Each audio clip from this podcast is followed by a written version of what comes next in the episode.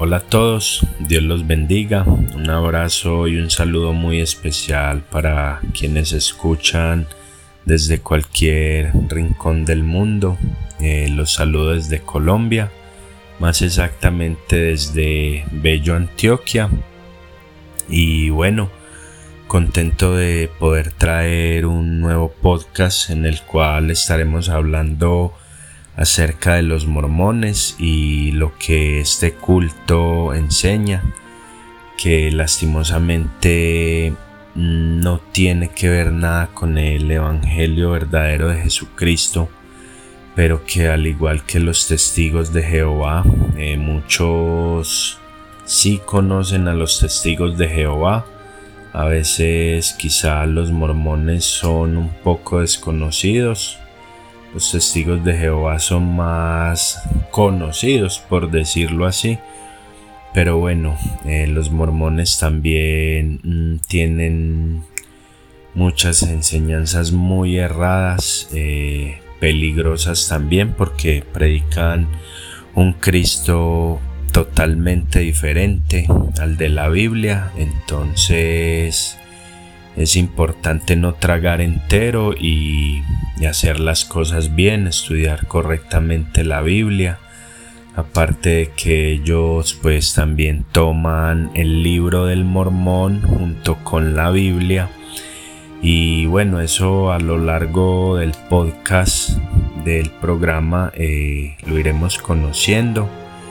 Y bueno, sí, como decía, es importante no tragar entero como dice Primera de Juan 4, 1 al 6, donde dice, amados, no creáis a todo espíritu, sino probad los espíritus si son de Dios, porque muchos falsos profetas han salido por el mundo.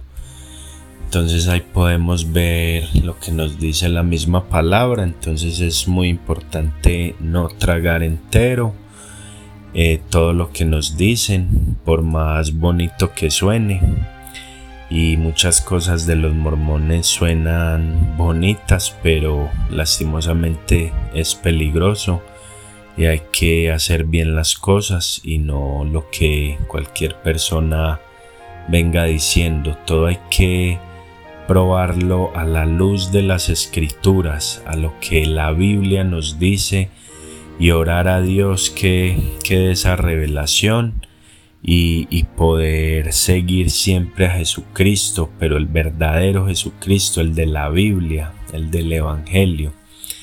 Y bueno, mm, no siendo más, eh, comencemos.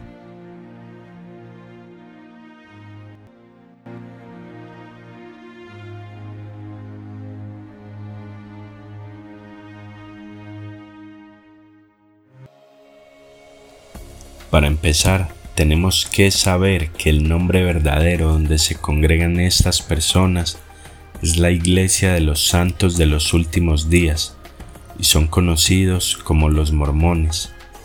Este culto se compone de 15.8 millones de miembros en el mundo, tienen alrededor de 84 mil misioneros, se congregan en unos 155 templos mormones en todo el mundo esta iglesia es la cuarta más grande de Estados Unidos. Su sede principal se encuentra en la ciudad de Salt Lake City, en Utah, y fue fundada en 1830 por José Smith. El comienzo de todo esto se dio gracias a que José Smith en el año de 1819, cuando éste tenía 14 años de edad, tuvo una revelación donde se le advertía de no unirse a ninguna otra religión en el mundo, porque Dios tenía un plan para restablecer el Evangelio a su estado original. Luego de varios años, se le apareció un ángel que se hacía llamar Moroni, cual decía que era hijo de uno de los últimos profetas americanos llamado Mormón, y este Mormón es el personaje más importante dentro del libro del Mormón. Él es quien narra la mayor parte de este libro. Este libro es considerado por sus seguidores como un acompañante de la Biblia. Mormón, al narrar su historia, se describe como descendiente de Nefi, aunque sin detallar la línea genealógica, solo indicando que se llama igual que su padre, debido a su carácter serio y observador. A la edad de 10 años fue instruido por Amarón para que se preparara y se hiciera cargo de los registros de los profetas antiguos, los cuales después recopiló y organizó, formándose así lo que sería el libro de Mormón. Junto con su padre, a la edad de 11 años viajó a la capital nefita y a los 15 años fue, dice él, a haber sido visitado por el Señor Jesucristo y predicó el arrepentimiento en su pueblo, pero sin éxito alguno debido a la maldad del mismo. En consecuencia, Dios le manda dejar de predicar y se dedica a liderar en los ejércitos nefitas para afrontar las continuas guerras de la época. Luego el ángel Moroni, hijo de Mormón, le encargó a José Smith buscar unos registros pertenecientes a antiguos habitantes del continente americano, los cuales estaban enterrados en una colina cercana y que según este ángel contenían la verdad del Evangelio de Jesucristo. Cuando José Smith fue a esta colina, se encontró con una caja de piedra con los registros escritos en planchas de oro. Se dice que poco a poco Smith fue traduciendo estos escritos con la ayuda de Dios y así fue que terminó escribiendo el libro del Mormón, el cual es considerado por los mormones como otro testamento de Jesucristo.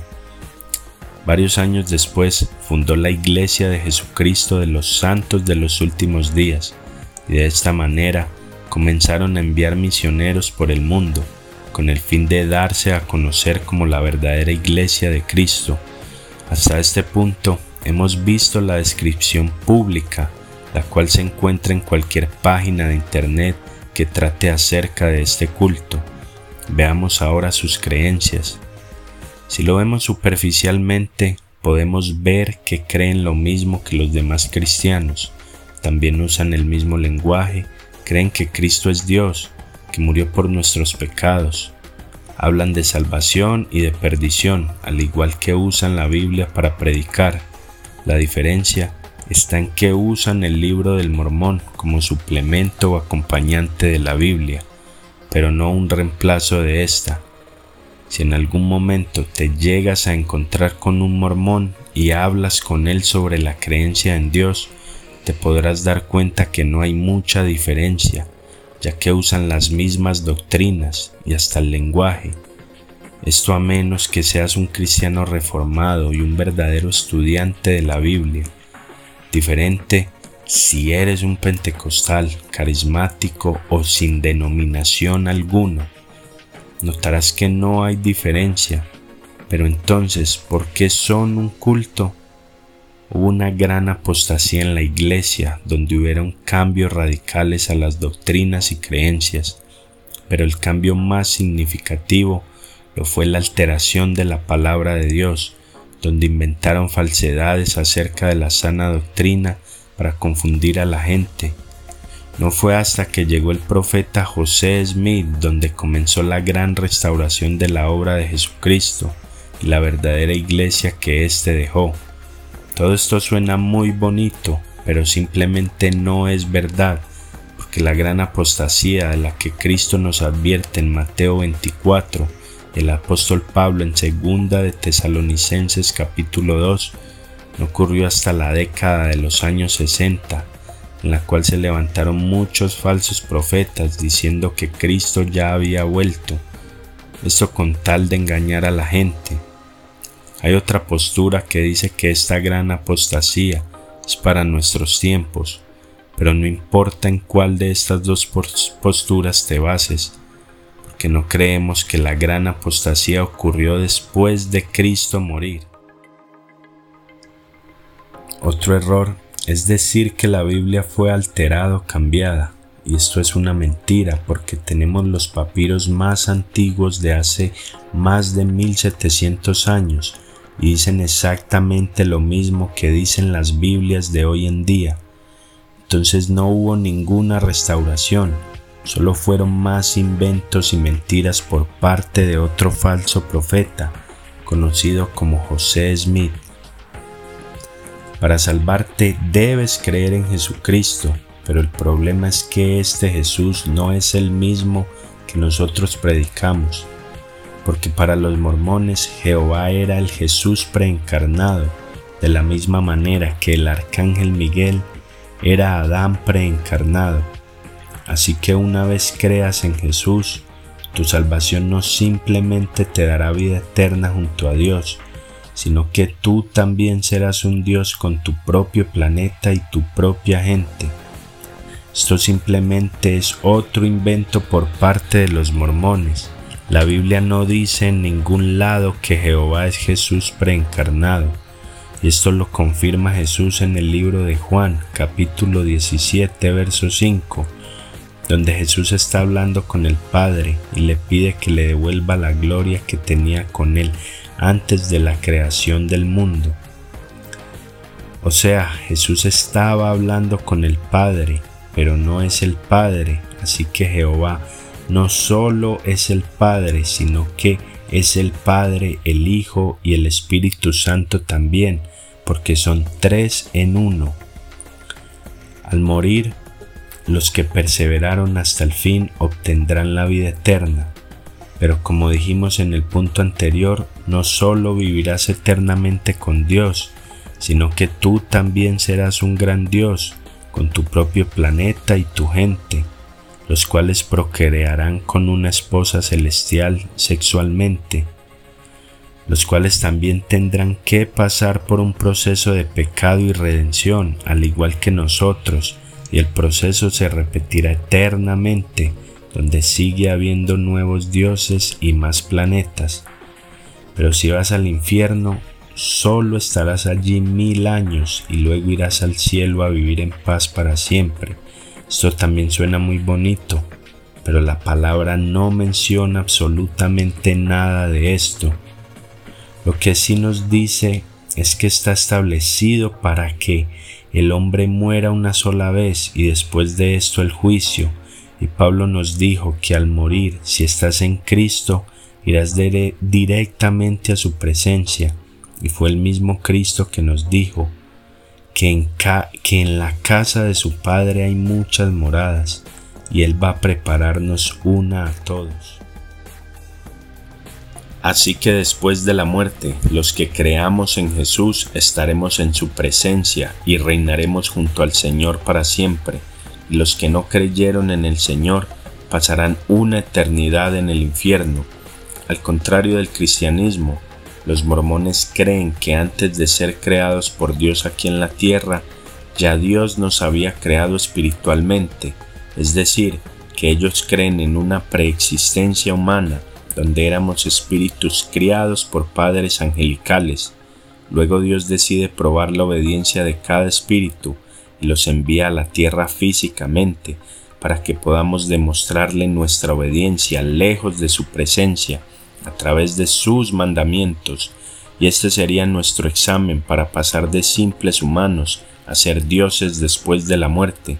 Pero Satanás, quien es considerado como el hermano de Jesús según ellos, propuso otro plan diferente al de Dios, en vez de dejar a la humanidad a que demuestre su obediencia para ser salvos, pues ¿por qué no salvarlos a todos y quitarles su libertad para que solo puedan alabar a Dios y darle toda la gloria? El Señor se opuso a este plan, lo que desató una gran guerra en el cielo, la cual culminó con el exilio de Satanás y sus seguidores del cielo. Por otro lado, la tierra ya fue formada por Jehová, quien ellos creen que es el preencarnado Jesús, y por el arcángel Miguel, quien es el preencarnado Adán, utilizaron un material preexistente de otros planetas y crearon la Tierra, y luego Jehová y Dios el Padre, quien tiene un cuerpo físico según los mormones, pusieron el espíritu de Miguel en Adán. Aquí de nuevo hay un error garrafal, porque la Biblia no dice nada de preexistencia de los seres humanos, ni nada de dioses teniendo sexo para procrear espíritus, ni de una diosa madre, ni nada de eso. Tampoco habla de un plan propuesto por Satanás, ni una creación de la tierra de material preexistente, y mucho menos que Adán era el arcángel Miguel. Lo que la Biblia sí dice en todo el Génesis es que Dios creó al hombre y sopló aliento de vida en ellos, que Dios creó los cielos y la tierra, pero no nos dice cómo la creó. También nos dice que Satanás es un mentiroso que engañó a Adán y a Eva. En fin, nada de esto es bíblico, así que es un invento y una mentira. En el matrimonio, los mormones creen que una vez te casas te estás uniendo eternamente con tu pareja, o sea que aún después de la muerte estarán casados y tendrán la oportunidad de tener hijos espirituales. También en algunos templos mormones se permite la poligamia, así que un hombre puede tener muchas esposas. Esto va en contra de las escrituras nuevamente porque la palabra dice en Génesis 2.24 que el hombre se casará con su mujer y ambos serán una sola carne, o sea que el matrimonio es entre dos personas y no entre muchas. También dice la palabra en Mateo capítulo 22 versículo 30 que en el cielo nadie se casa ni son dados en casamiento, sino que son como los ángeles de Dios en el cielo Así que nuestro matrimonio es hasta la muerte y no por la eternidad. La iglesia de los mormones está llena de distintas creencias y rituales, pero esto llevaría horas mencionar cada una, así que hagamos un resumen de alguna de las cosas más controversiales que simplemente son herejías disfrazadas de cristianismo. Los mormones tienen lo que se conoce como las ordenanzas de salvación, las comunes. Y todo mormón con más de 8 años de edad puede tomar parte de estas ordenanzas. Como dato curioso, es bueno que sepan que hasta el 1978 las personas de raza negra no podían tomar parte de estas ordenanzas, tampoco podían ser parte de la iglesia ya que los mormones creían que la piel negra era la maldición de Caín, la cual Dios había puesto sobre ellos, y asimismo usaban la Biblia para justificar la esclavitud moderna, para decir que los negros no podían votar en elecciones políticas, entre otras cosas. Pero al ver que los tiempos iban cambiando y cada día tenían más y más críticas de racismo, pues decidieron eliminar ese mandamiento de no permitir a los negros en las iglesias y lo borraron como si nunca hubiera pasado.